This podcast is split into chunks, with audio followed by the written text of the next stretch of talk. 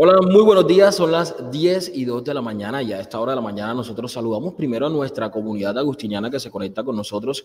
Estamos desde el set de escuelas de influencers, como todos los viernes. Nosotros les traemos personajes, invitados para hablar también un poquito de todo lo que se está haciendo en redes sociales. Y hoy estamos muy emocionados realmente con una invitada súper especial que nos acompaña a esta hora de la mañana y se trata nada más y nada menos que de Aida Bosa una gran representante del Caribe colombiano, de esa cultura, pero bueno, quiero que esté Aida. Aida, bienvenida a Escuela de Influencers.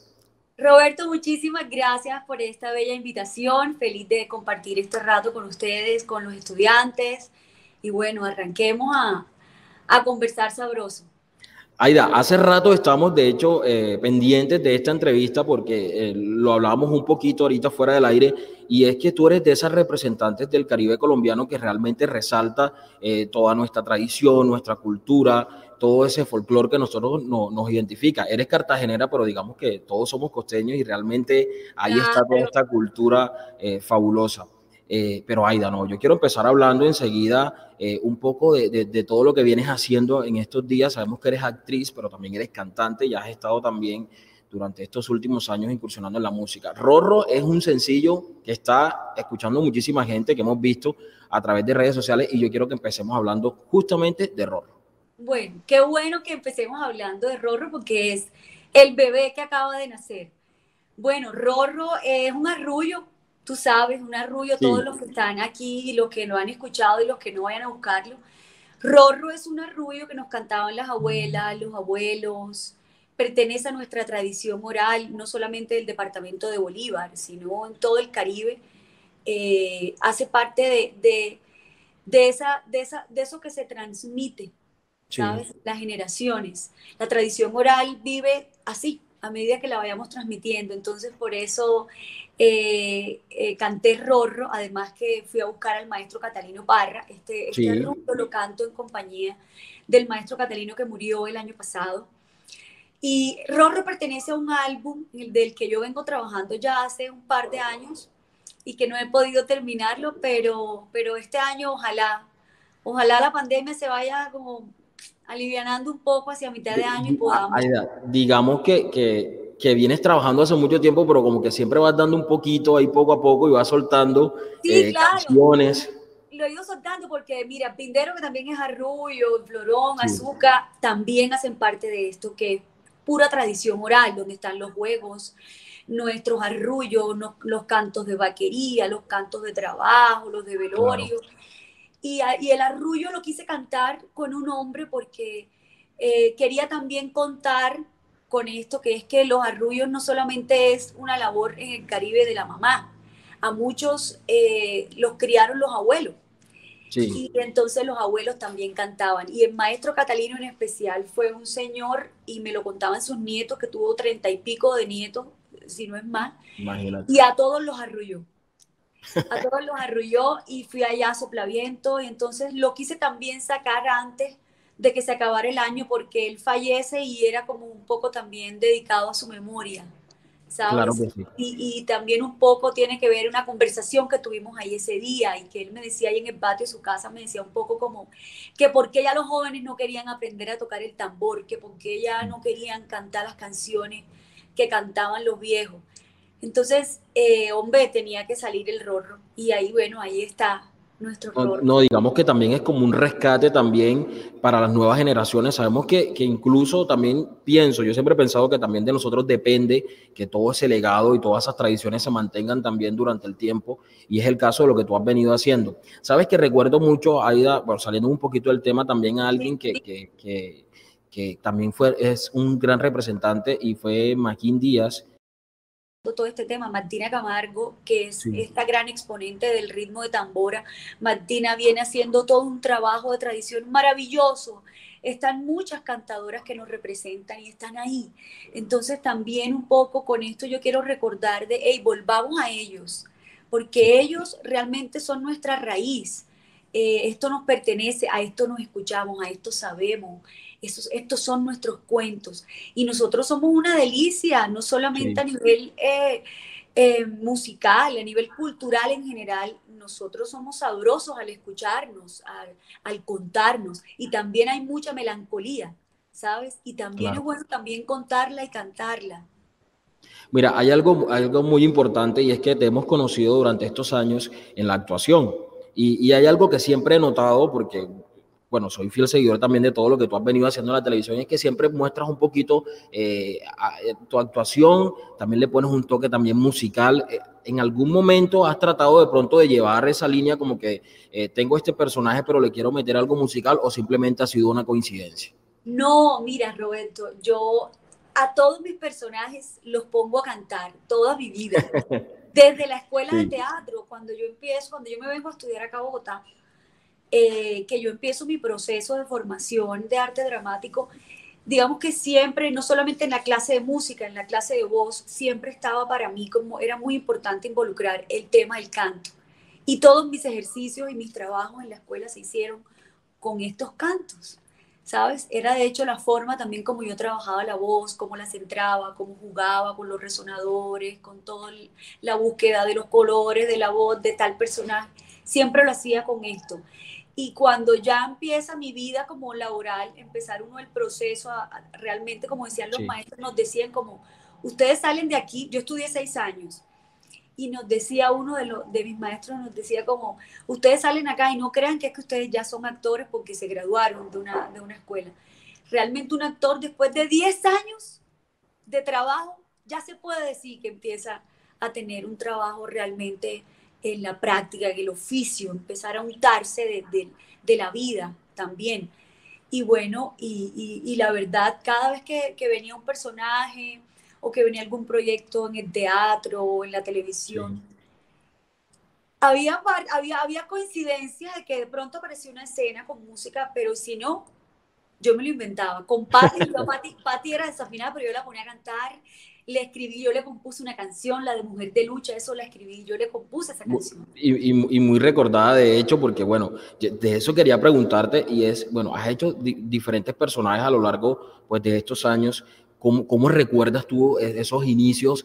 Porque digamos que han pasado varios años y hoy realmente hay muchos proyectos que, que, te identifican, que todos conocemos, que sabemos que has hecho tú, pero ¿cómo recuerdas esa trayectoria que has tenido desde tus inicios?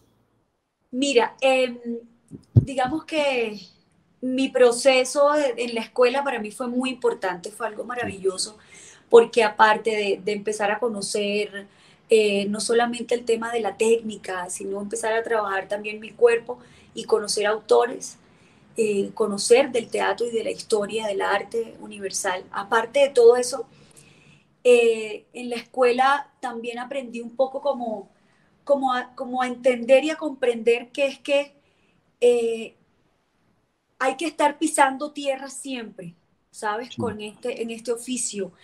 Y, que de todo yo aprendo, de todo lo que yo estoy viendo a diario, eh, con el vecino, cuando salgo, cuando voy a los pueblos, cuando eh, salgo, este, veo en los buses, en la calle. O sea, el vivir realmente ese, ese es como de los mejores procesos. Y cuando yo arranco ya a empezar a hacer televisión, que estaba un poco esa cosa ahí, como ese temor, porque uno viene del teatro y imagínate, hacer televisión, y entonces uno le habían metido muchos rollos también en la escuela, en la cabeza, de que va a prostituirse en la televisión, el actor, no, no. Bueno, empieza este proceso y me llega un personaje muy bello en una serie que fue Francisco el Matemático, era un personaje que era una niña del, del Caribe, una niña costeña desplazada por la violencia. Entonces, para mí eso fue como bellísimo, porque primero era un proyecto... Yo lo recuerdo, de hecho, ese personaje. Sí, Luna. Y Pasaba con una gaita, ¿no?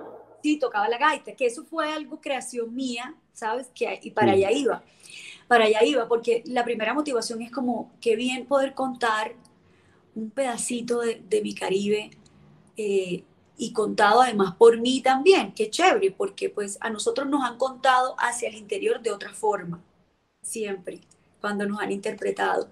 Entonces, contar esta parte que todavía tristemente la seguimos viviendo, el tema de, los desplazados por la violencia que nos invade en el país y no acaba. y, y, contar esto era, era, era maravilloso, era, era importante y arranca esto, me lo disfruté muchísimo, yo empecé a meterle, le dije al director que yo le quería, como esa primera escena ella venía en un bus, venía de, su tierra, de su pueblo. Y yo le decía, yo quiero que ella venga tocando una gaita o que venga con su instrumento. O sea, ella tiene que venir con algo de allá. O sea, uno cuando, cuando se viene, yo cuando me vine de Cartagena, yo traía mis cositas, unas cosas que eran especiales. Yo creo que uno carga con algo y si no se lo puede traer, cuando uno le manda en la caja, en ese entonces, ¿no? Me mandaba en la caja a mi papá con bollos, berenjena, con la yuca, las cosas.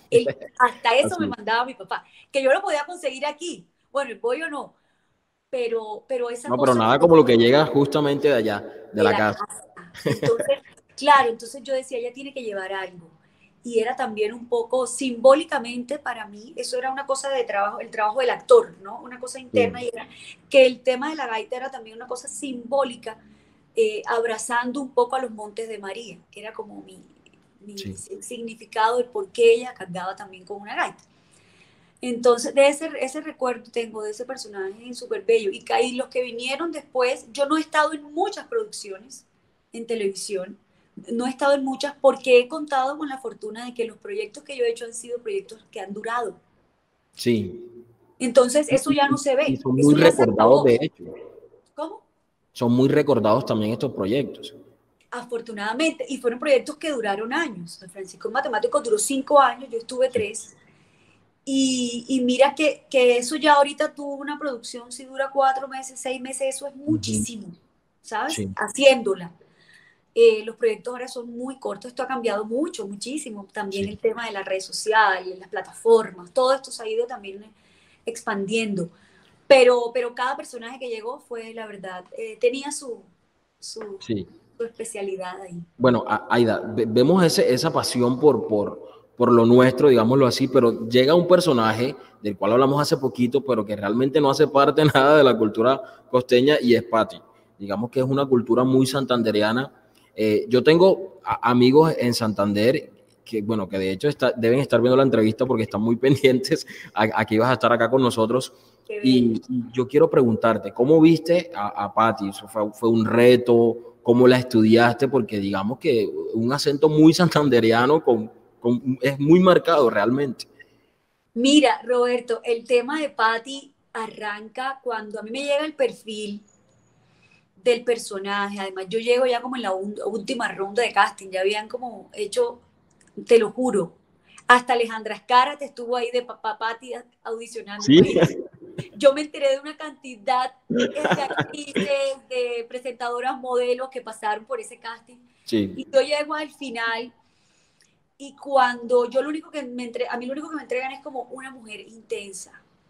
No decía nada más. Que persigue a un hombre y él no quiere estar con ella y él ella lo persigue. Y yo como miércoles.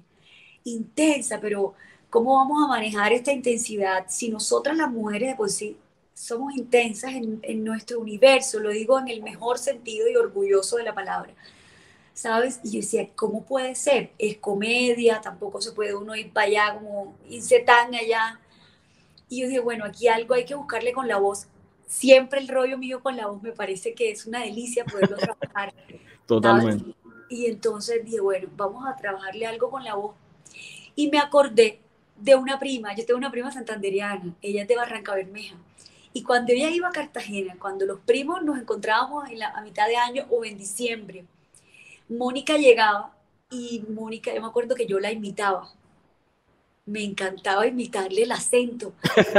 Y entonces ella llegaba, yo, ¿qué mamita, qué más? Y éramos, era, era, ella se ponía brava, después ya se reían.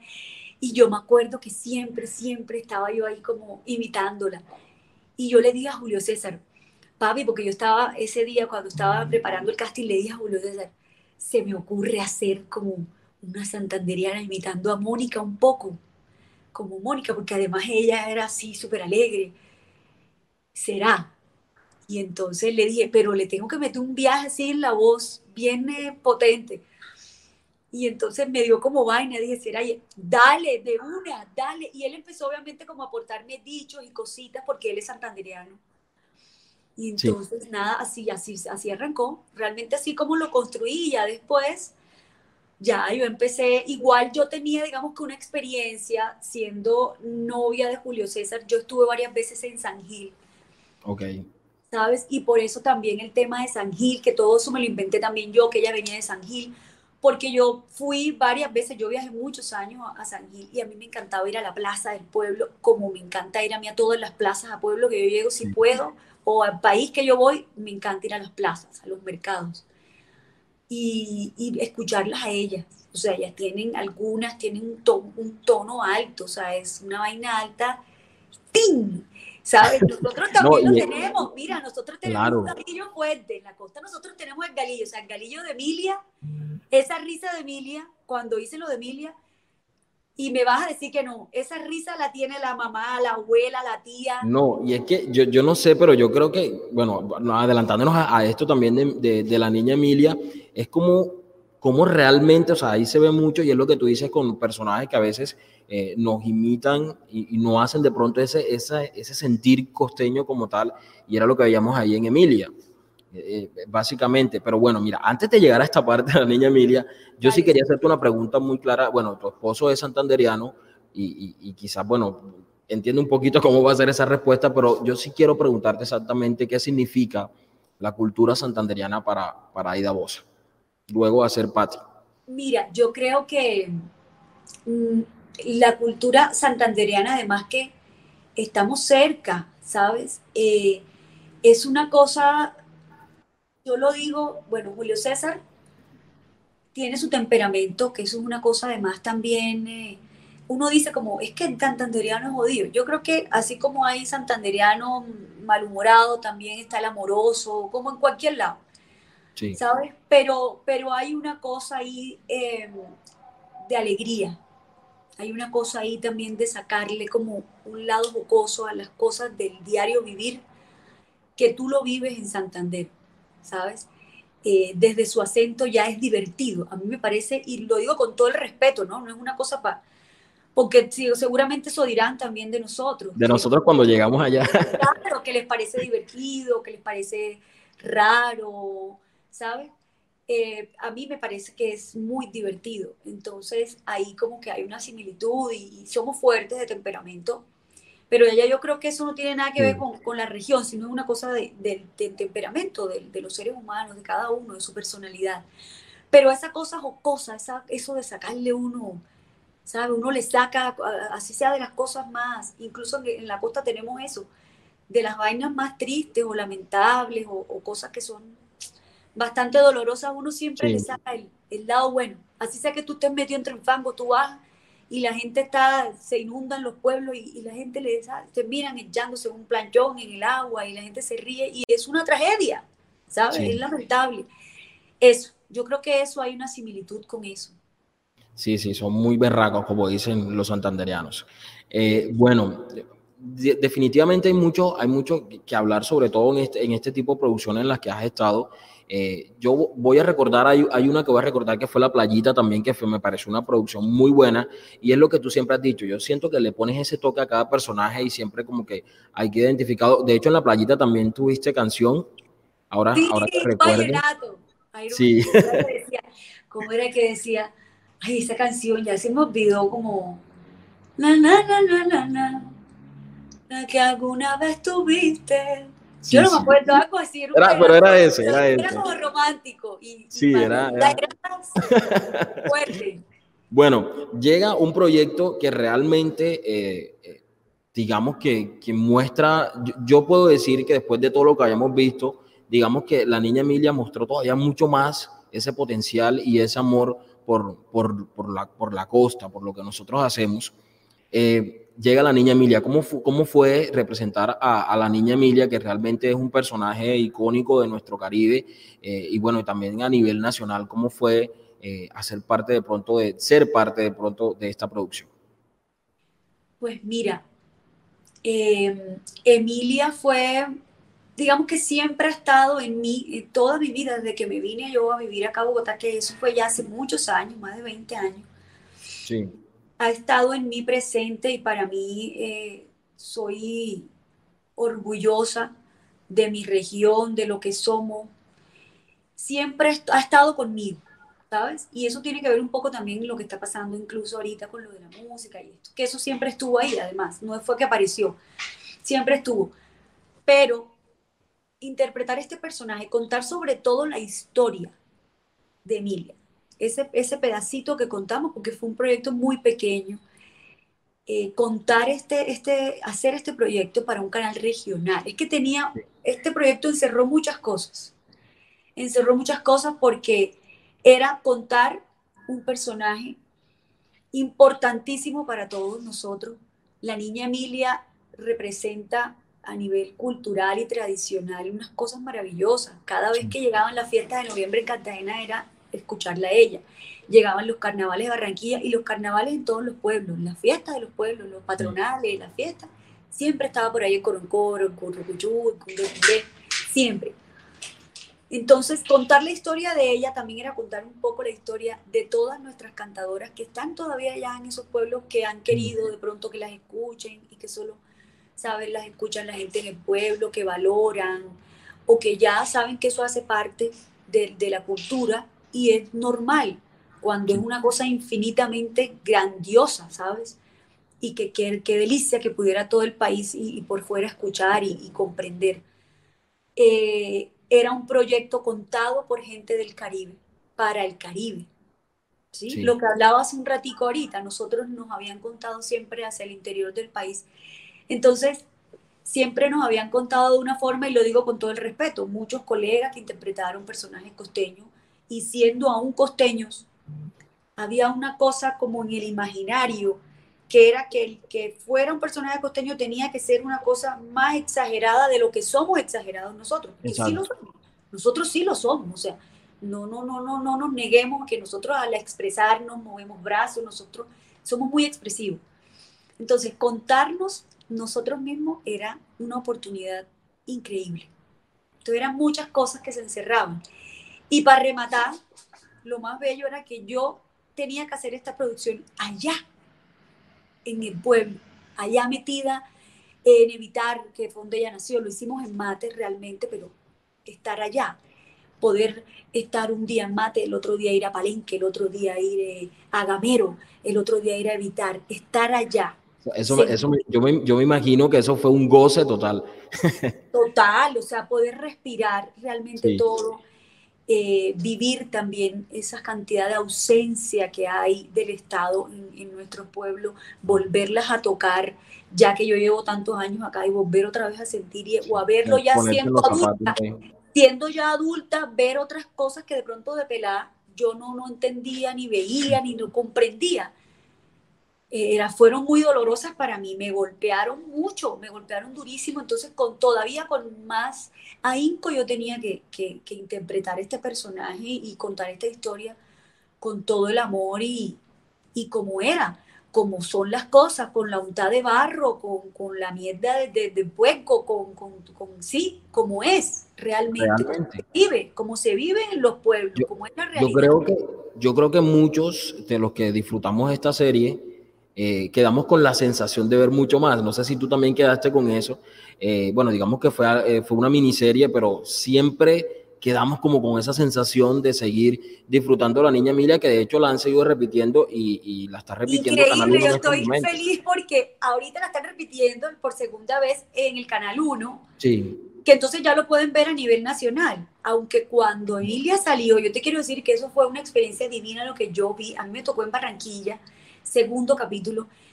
Esto eran cinco capítulos al inicio, de una hora, que después con la producción esto se logró convertir en 10 capítulos de 30 minutos y se nos quedaron muchas cosas. y era tendencia, era, era tendencia en ese Total, Y se quedaron muchas cosas, se quedaron muchas cosas. Aquí, bueno, mentira, ya llegó Aida nuevamente. No, o sea, es que como estoy desde mi celular hoy, lo que te decía, y eso era lo que yo temía. Fui, me entró una llamada y por ir a cerrar lo que hice fue que, por ir a apagarla. Bueno, te sigo contando. Y entonces, eh, ¿por dónde era que iba yo?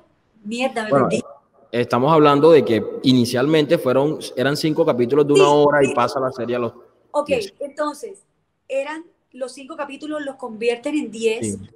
Se nos quedan muchas cosas por contar no alcanzamos. Mira, había una escena divina que era en el río. Emilia, Irene lavando, lavando ropa, lavando los chismes y lavando ropa en el río. Yo lloré por no haber hecho esa escena porque me la soñé. Además era una escena donde Emilia cantaba ellas, como las mujeres cuando van al río a contar sus historias, sus cuentos, que, que si los hijos, que si están pasando hambre, que las cosas, las necesidades. Mira, era una escena que nos representa muchísimo y para mí fue dolorosísimo no poderla haber hecho. No se pudo hacer. Entonces, eh, claro, muchas cosas se quedaron por fuera.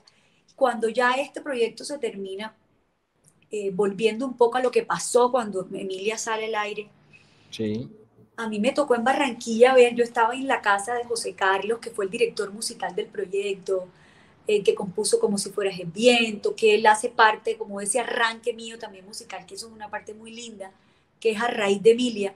Estoy en la casa de él, está su mamá, están, están, estamos cuatro personas en la casa. De repente se va la luz en Barranquilla. Se va la luz y todo el mundo, ¡maldito la o sea, esto era la locura y de repente eh, veo yo a un señor que está en la casa de 70 años, 70 y pico de años, con su celular y dice, no, espérense, vamos a buscarlo aquí en el internet. Ese era yo, ese era yo en ese momento. Cuando lo vi, yo cuando vi, cuando yo me, traje, como que, me, como que me aislé un poco viendo la escena como espectador un poco, me, me hice a un lado y a mí me, se me, emocioné, a mí se me aguaron los ojos porque era ver la familia reunida, como cuando antes, ¿te acuerdas que uno se sentaba o en televisor esos cabezones y uno se sentaba en la sala? Y ellos, los tres, eran viendo por el celularito. Por el celular. Ya, ya, ya, vos vio, ya vos vio. Y eran ahí como viendo. Yo me, me hice como a un lado, como viendo la escena, ¿sabes? Y después me entero que muchas veces pasó eso en las casas. Y eso fue muy bonito porque era la gente conectada, la gente en el Caribe estuvo muy conectada, a mí me escribían de todos lados. Mira la gente que es barranquillero que estaba por allá en Europa, en Asia, no sé, mira gente de la China. En la China había un grupo de barranquilleros que me escribían a cada rato. Ya vimos el capítulo, no sé qué, o sea, y era algo muy, muy bello. Fue un proyecto muy bello realmente. Todo, todo, el mundo realmente pues eh, conmocionado con, con, este tema. Además que luego se ve el resultado también en las nominaciones que tuvo y los premios que, que obtuvo la, la, niña Emilia, o sea, digamos que fue, creo que fueron 16 nominaciones, no recuerdo, las que tuvo. 16, 17, algo así. Y, y, digamos que esto también eh, le abrió como que quizá la mente, digo que también a otras, a otras producciones, digo que, que, también podemos ver que en, en, en, el Caribe hay mucha, mucha historia por contar y, y además muchas cosas bonitas que, que, que disfrutar. Claro, tenemos, somos muy ricos realmente eh, en nuestra historia, en nuestra cultura, en nuestra tradición. Y abrió un camino. Es, digamos que hacer eso, ese proyecto para, para un canal regional abrió un camino para los otros canales regionales también. Eh, y bueno, hay que seguir contando, ojalá se puedan de verdad seguir contando las nuestras, nuestras historias, las nuestras, porque realmente hay mucho, hay mucho material. Aida, eh, dos preguntitas así rápidas. Una es que, por ejemplo, estos personajes que has hecho eh, realmente quedan en la mente, quedan ahí, siempre hacen parte de pronto de todo eso que nosotros vemos a través de las redes sociales. ¿Cómo ha sido manejar de pronto de que, bueno, salió Patty, pero mucha gente siempre te pedía Patty por todos lados? O en el caso de la niña Emilia, con la famosa risa de la niña Emilia, todo el mundo quería escuchar siempre. Y yo era de los que veía y me repetía videos solamente de situaciones que me gustaban de la, serie. ¿Cómo, han manejado eso? Porque realmente la gente queda siempre con, con el personaje ahí. Pero te, te, refieres a que si, que si me preguntaban o que si me preguntaban o que hiciera... O, te pedían, o te pedían de pronto hacer el ah, personaje. Siempre pasa. Eso siempre, eso siempre le pasa a uno sobre todo con los personajes que, que, que, eso que tú dices, que marcan o que te llaman la atención o que hay algo. Eh, digamos que en el caso de Patty, que la comedia deja, la comedia que además es uno de los géneros que para mí es de respeto, es de los más difíciles, eh, porque pues eh, una cosa es hacer comedia y otra cosa es payasear. Y, y, y, mira que la comedia tiene eso, o sea, la gente cuando tú logras que la gente se ría, que la gente se divierta, cuando la gente de verdad sacarle una sonrisa a alguien no es fácil, ¿sabes? Y que se ría de verdad, ¿sí? Entonces, claro, eso está ahí, la gente quiere volver de pronto a tener esa, esa, esa, misma sensación de eso que queda ahí, ese recuerdo. Eso siempre pasa. Ay, haga, haga, haga. Todo el mundo le dice a uno eso. Y te voy a decir una cosa honestamente, eso cae gordo. Eso cae gordo un poco porque es el trabajo de uno. Es como si, es como el familiar médico que uno tiene. Créeme que esa cosita de doctor que hay en una reunión, él es un primo mío. Eso siempre pasa, mira, los médicos no. viven lo mismo también, yo creo. Este, él es primo mío, médico, y al ratico está uno, viene acá, es que yo tengo un dolorcito en las rodillas hace rato, o sea, y créeme que uno quiere también seguir como compartiendo la reunión normal, pero finalmente, por mucho que uno le, o en mi caso, por mucho que caiga vos del tema de hazme, hazme, hazme, porque además es un tema que para mí es muy íntimo. El tema de, de interpretar personajes es en su momento, es ahí. Claro. Sí, eso no es para, eh, o sea, no, eso tiene su momento. Entonces, eh, finalmente, le toca a uno, claro, uno a veces lo, eh, depende de la situación también, entonces le, le suelta acá y la jeta y la cosa, y suelta y la expresión, o, con la risa de Emilia me pasó muy pocas veces, muy pocas veces, eh, pero claro, ahí estaba. Eh, eso pasa siempre, eso es inevitable y además también siento que, eso es el mismo cariño y que, tiene la gente eh, por, sus artistas, como cuando le, le, dicen a uno, ay, esa canción me encanta, esa que tú cantas, esta que dice tal cosa. entonces eso hace parte también como de, bueno, ha, conectado lo que se ha hecho. bueno, mira, aprovecho y saludo a las personas que se van conectando. Bueno, ya casi vamos llegando a la parte final. Nos saluda Jesús David Murillo, que está en Bogotá y dice que eres una espectacular mujer, así literalmente lo dice. También nos dice Dayana Viloria que no se cansa de ver la niña Emilia, que de hecho estamos eh, conversando un poco. Y bueno, mira, sabes, hay algo muy importante para finalizar este tema de, de, la niña Emilia, es que en el personaje vimos muchas situaciones que son de mucha risa, que nos causaban mucha risa. Eh, situaciones, a veces yo creo que a los costeños nos da mucha risa porque decimos, nos vemos reflejados y decimos, nosotros somos así. Eh, y situaciones que fueron muy tristes, como de pronto eh, cuando a la niña, a la niña se le va a Nadine. De la partida de su hijo. Uy, sí. Eh, siento que, que, es una escena que realmente uno dice, oye, se ve tan real eh, esta situación y, y, además, bueno, realmente... Y es, así, pues porque muchos, muchos, digamos que en, en las poblaciones, muchas mamás, sus hijos se les van chiquitos, pues porque la mayoría de nuestras mujeres, además, la historia de Emilia fue una historia de resistencia, vuelvo y digo.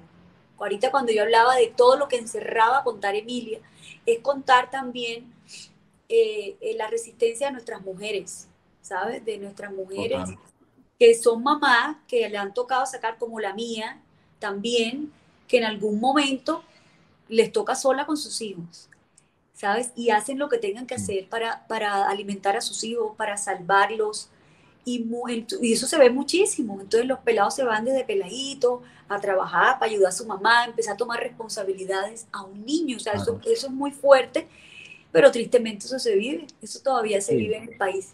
Entonces contar, contar esto, eh, claro, hay, hay, momentos que a ti te, te, tocan y también los dichos, eso, eso de dichos que uno vuelve y los escucha. Eh, es delicioso y obviamente el que no está de pronto acá y que, que se fue lejos del país o que está acá en el interior y que tiene rato que no va a su casa, volver a ver a Emilia y escuchar por ahí algún dicho, alguna cosa eh, muy nuestra, lo va a reconectar siempre. Y eso es lo más, eso es lo que más vale realmente.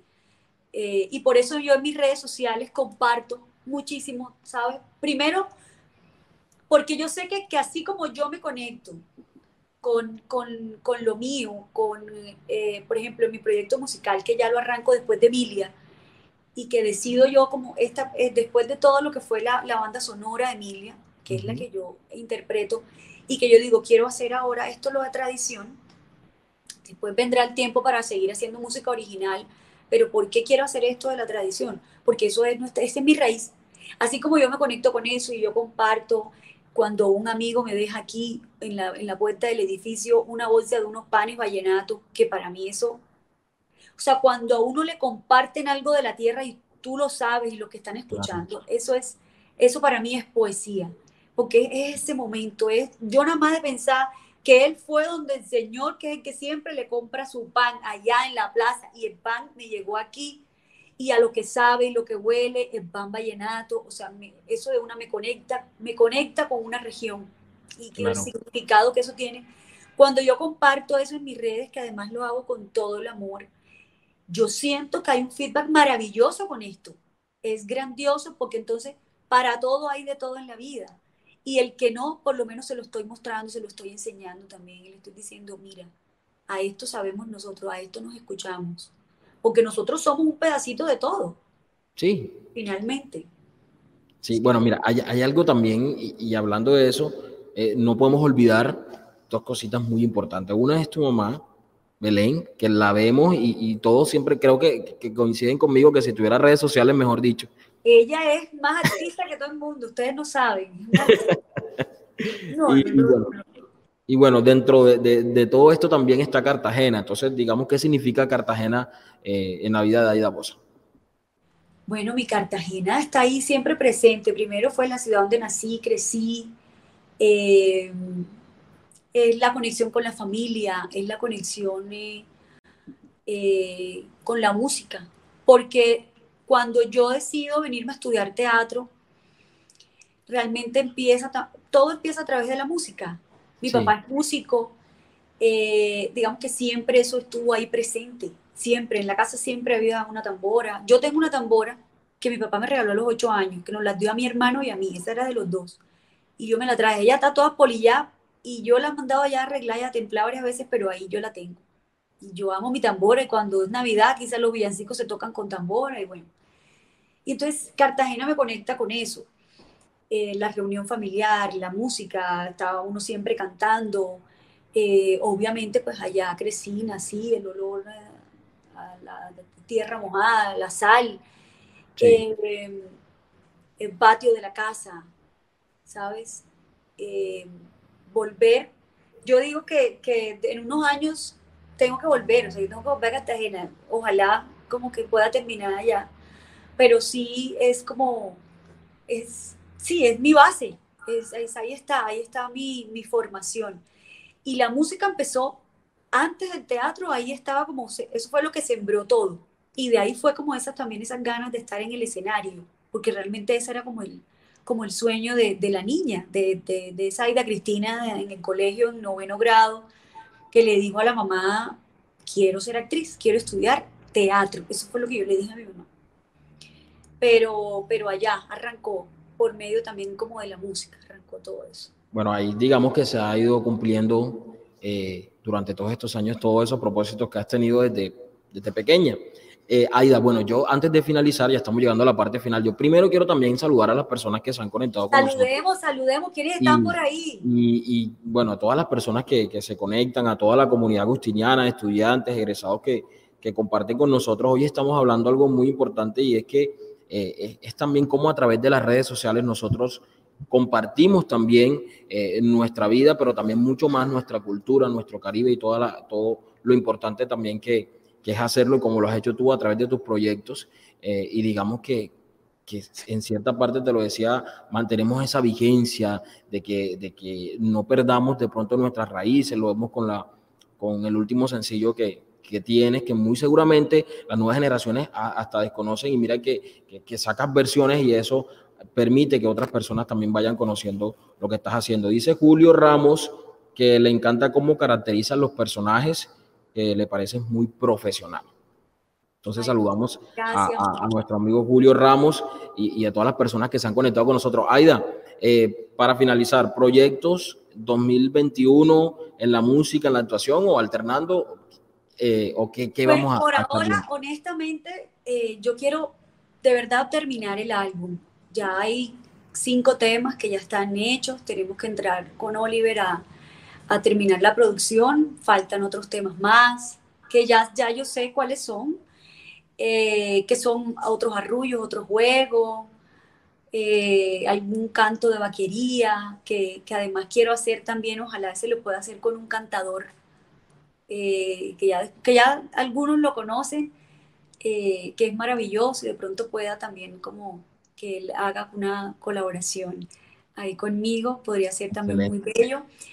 Y es eso, por ahora estoy como honestamente enfocada en eso, pues si llega un proyecto para hacer en televisión, si llega algo importante y que eso es lo que más me motiva a mí, que las cosas que lleguen realmente sean algo bonito para contar, que algo que yo la verdad me, me, me sienta bien con lo que vaya también a interpretar, que me pongan dificultades, eh, pero que deje, que deje una vibra chévere, ¿sabes? Que deje una vibra chévere en, la gente que lo vea, que deje una vibra bonita. Por lo pronto eso. Y mira, ahorita que hablabas un poco también, porque sí quisiera como dejar un mensaje acá, porque sé que esto que se llama Escuela de Influencer, y que seguramente ustedes hablarán cada viernes, aparte de tener invitados, pues de lo que encierra el tema de ser un influencer. Yo hablaba con mi hija ayer de ese tema. Mi hija tiene 15 años porque a mí el, el tema de, de, influenciar, si tú miras la palabra influencer, influenciar es como casi que tú llevaras a una persona a que piense como tú o a que, a que vaya por una línea, ¿sabes? Y eso es algo muy delicado, eso es algo muy delicado, entonces sí es importante, eh, sobre todo eh, para los pelados que nos están viendo, que ahorita digamos que el tema de las redes sociales se convirtió en una forma de comunicarnos con los demás y que es maravilloso, pero que tengan presente siempre qué es lo que yo quiero contar o qué quiero transmitir a través de, estos aparaticos, qué es lo que yo quiero mostrar, ¿sí? Eh, y por qué tengo que mostrar esto, para qué, sobre todo para qué, porque hay, que, hay unos límites, hay unos límites eh, y es una responsabilidad es una responsabilidad social lo que tú estás transmitiendo, contando y mostrando por medio de tus redes sociales. Entonces, eh, el tema mío es neto, eh, muy de, de, mi región, de lo que yo hago, además, lo poco que yo pueda como compartir de, de, mi vida, porque mi vida es la mía y eso son, digamos que es algo que se respeta, pero pero esto aquí se ha ido más allá de, es casi que ya no hay límites, entonces sí siento que es, es, un tema delicado que tenemos que tener mucho cuidado porque, porque no todo es real, lo que uno está siempre viendo acá, no todo es real, esto no hay, que creerse, no hay que creerse mucho en cuento, lo real está aquí, aquí. Aquí solamente se muestra una parte, realmente. Exacto, lo real es lo que está aquí, lo que uno vive con su familia, eso es lo real el tema de las redes es, es, de cuidado. Así es, bueno, es el mensaje que nos deja Aida Bosa. Aida, para nosotros es un placer que nos hayas acompañado, que nos hayas contado un poco eh, todo lo que has venido haciendo durante todo este tiempo en la actuación, en la música, eh, donde seguramente pues también te vamos a seguir viendo. Vamos a seguir viendo seguramente nuevos proyectos y seguramente también estos proyectos que has hecho los vamos a seguir viendo a lo largo de estos años porque eh, ahí se van manteniendo ¿no? en el tiempo. Muchísimas gracias por acompañarnos en Escuela de Influencers. Eh, bueno, no, no está de más que cuando estés en Montería también estás invitada a que visites también aquí en Tecnológico San Agustín. Mil gracias, seguro que allá estaré cuando vuelva a Montería. Un abrazo a todos los que se conectaron, que estuvieron ahí como escuchando la charla. Les mando un abrazo infinito hasta allá. Y mil gracias por esta invitación, Roberto.